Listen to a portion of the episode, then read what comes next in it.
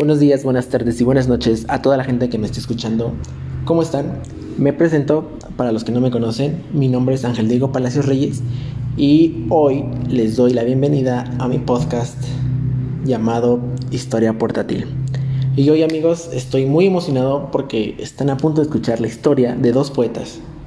Dos poetas con una notable diferencia de edad que tuvieron una pelea, guion, discusión de una forma muy intelectual y que el día de hoy sigue prevaleciendo y que revisaremos a detalle para que cada uno de ustedes se lleve algo de historia portátil.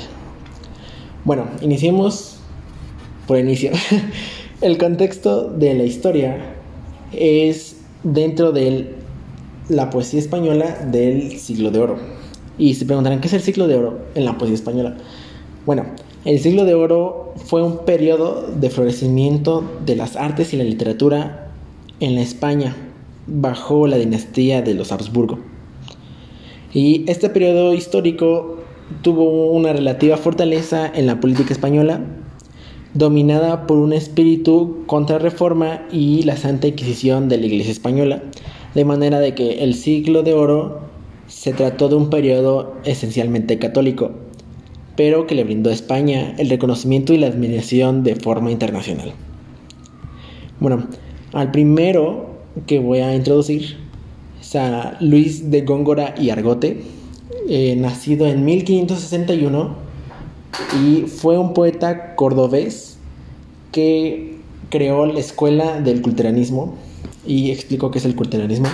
El culteranismo es una corriente literaria barroca que aboga por intensificar la expresión alejándolo del equilibrio y la claridad básica. En otras palabras, presenta el uso de figuras retóricas para eximir todo el significado de la frase, para tener un mayor contenido conceptual y emocional.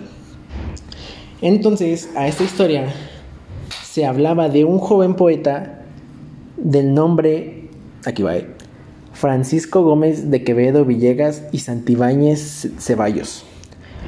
O para los amigos Francisco de Quevedo, perteneciente a la baja nobleza y él era reconocido por ser uno de los más grandes defensores del conceptismo, lo cual el conceptismo es lo contrario, por así decirlo, al, al que el conceptismo le da más importancia al fondo que a la forma. Y por, por así decirlo, la poesía conceptista es poesía de contenido y tiene asociaciones ingeniosas entre las palabras y las ideas. Bueno, esta su famosa enemistad surge eh, al parecer se tiene entendido que cuando ambos coinciden en Castilla, ahí Góngora había recalado en esa ciudad hacia 1603. O sea, tenemos en cuenta el. O sea, 2021 ahorita, 1603. Anyway, en busca de una mejor fortuna. Y Quevedo, 19 años más joven, se encontraba estudiando en la universidad, ahí en Castilla. Aunque ya tenía una fama como escritor y poeta y una cierta relevancia en la vida política. Durante aquella estancia en Castilla, comenzaron a circular poemas en los que Quevedo, bajo un seudónimo, un apodo, de Miguel de Musa, parodiaba el estilo cultista de Góngora. Y por supuesto a Góngora no le hizo ninguna gracia que le hicieran alguna parodia.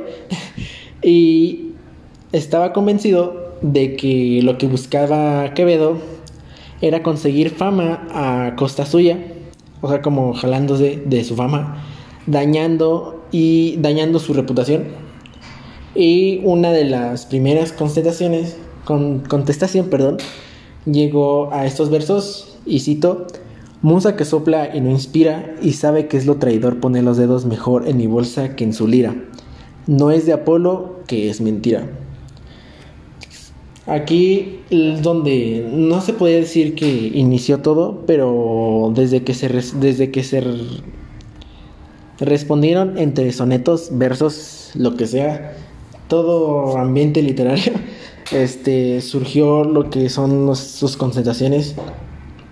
y se empezaron a llamar de apodos y muchas cosas súper inteligentes que ahorita voy a voy a, leer este las que lo, que lo que voy a leer no está en un, se trató de buscar en un orden cronológico este algunas chances salieron antes o después el punto es de que se les está bueno se está dando el, el, lo de lo de su enemistad así que Quevedo llamó cíclope a Góngora y en este verso dice, este cíclope no siliciano del microcosmo, sí, orbe postero, esta antípoda faz cuyo hemisferio zona divide en término italiano.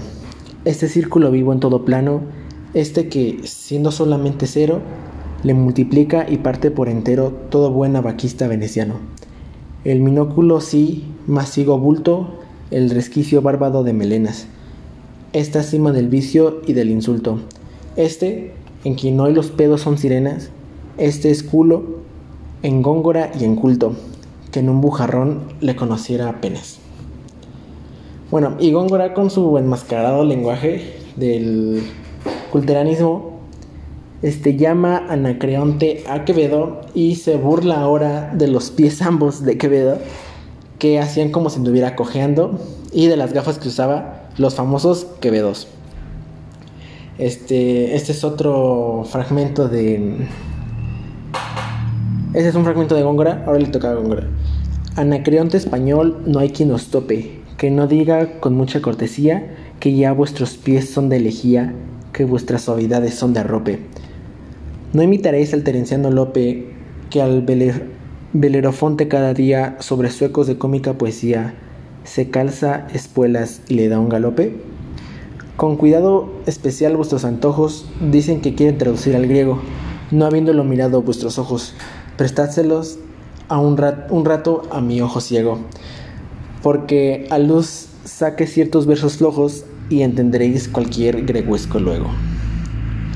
Esta este, en ese sentido, que, Quevedo se le conocía por ser antisemita, ya que este Góngora tenía ascendencia judía y eso fue como de lo que se agarró más o menos Quevedo y aparte del se burlaba mucho de su nariz y un fragmento de este es yo tontaré mis obras con tocino porque no me las muerdas, Gongorilla, perro de los ingenios de Castilla docto de pullas, cual mozo de camino.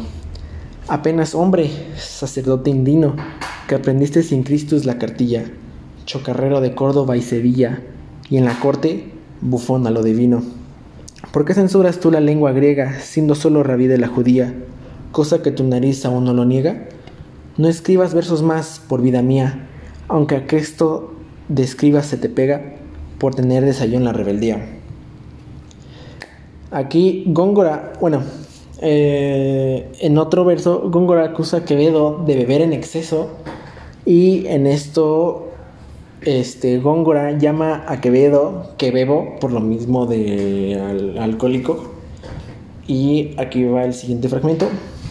Cierto poeta en forma peregrina, cuando devota, se metió a Romero, con quien pudiera bien todo barbero lavar la más llagada disciplina. Era su benditísima esclavina, en cuanto suya de un hermoso cuero, su báculo timón del más horrero bajel, que desde el faro de Cecina, a brindis, sin hacer agua navega.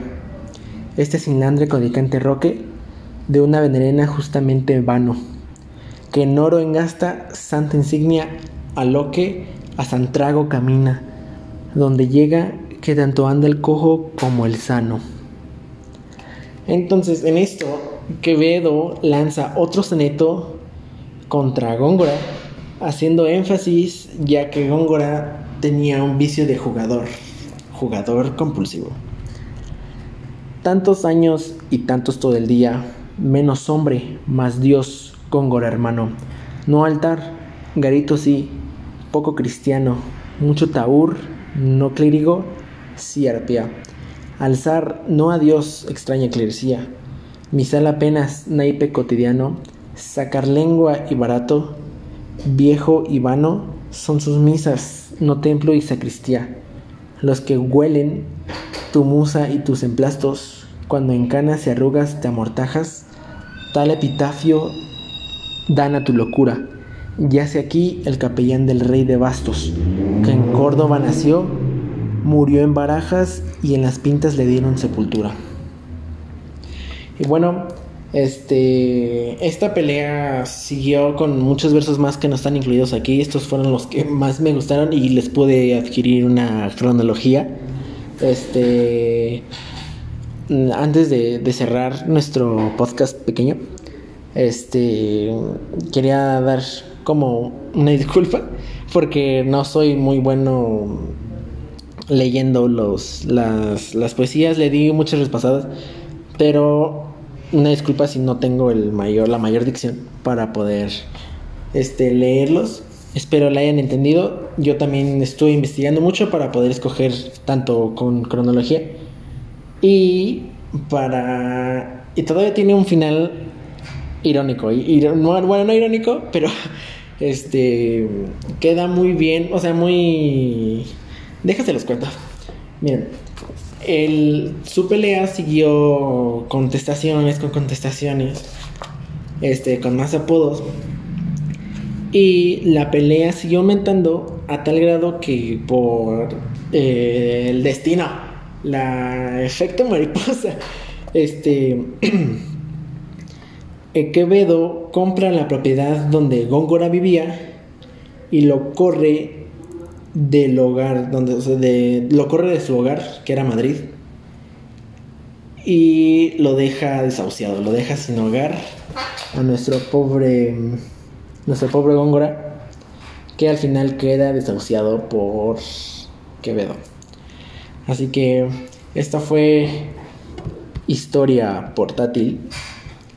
Este, espero les haya gustado, les haya sacado una sonrisa, eh, espero hayan entendido lo lo asimilé mucho y espero seguir, subiendo más, más capítulos en este podcast para que puedan llevarse algo a la casa en lo que escuchan, no sé, les quito 12 minutos, me pueden poner de fondo, yo qué sé. Y este fue este fue mi podcast. Reitero mi nombre, mi nombre es Ángel Diego Palacios Reyes. Este y esto fue Poesía española del siglo de oro. Escúchenme Muchas gracias.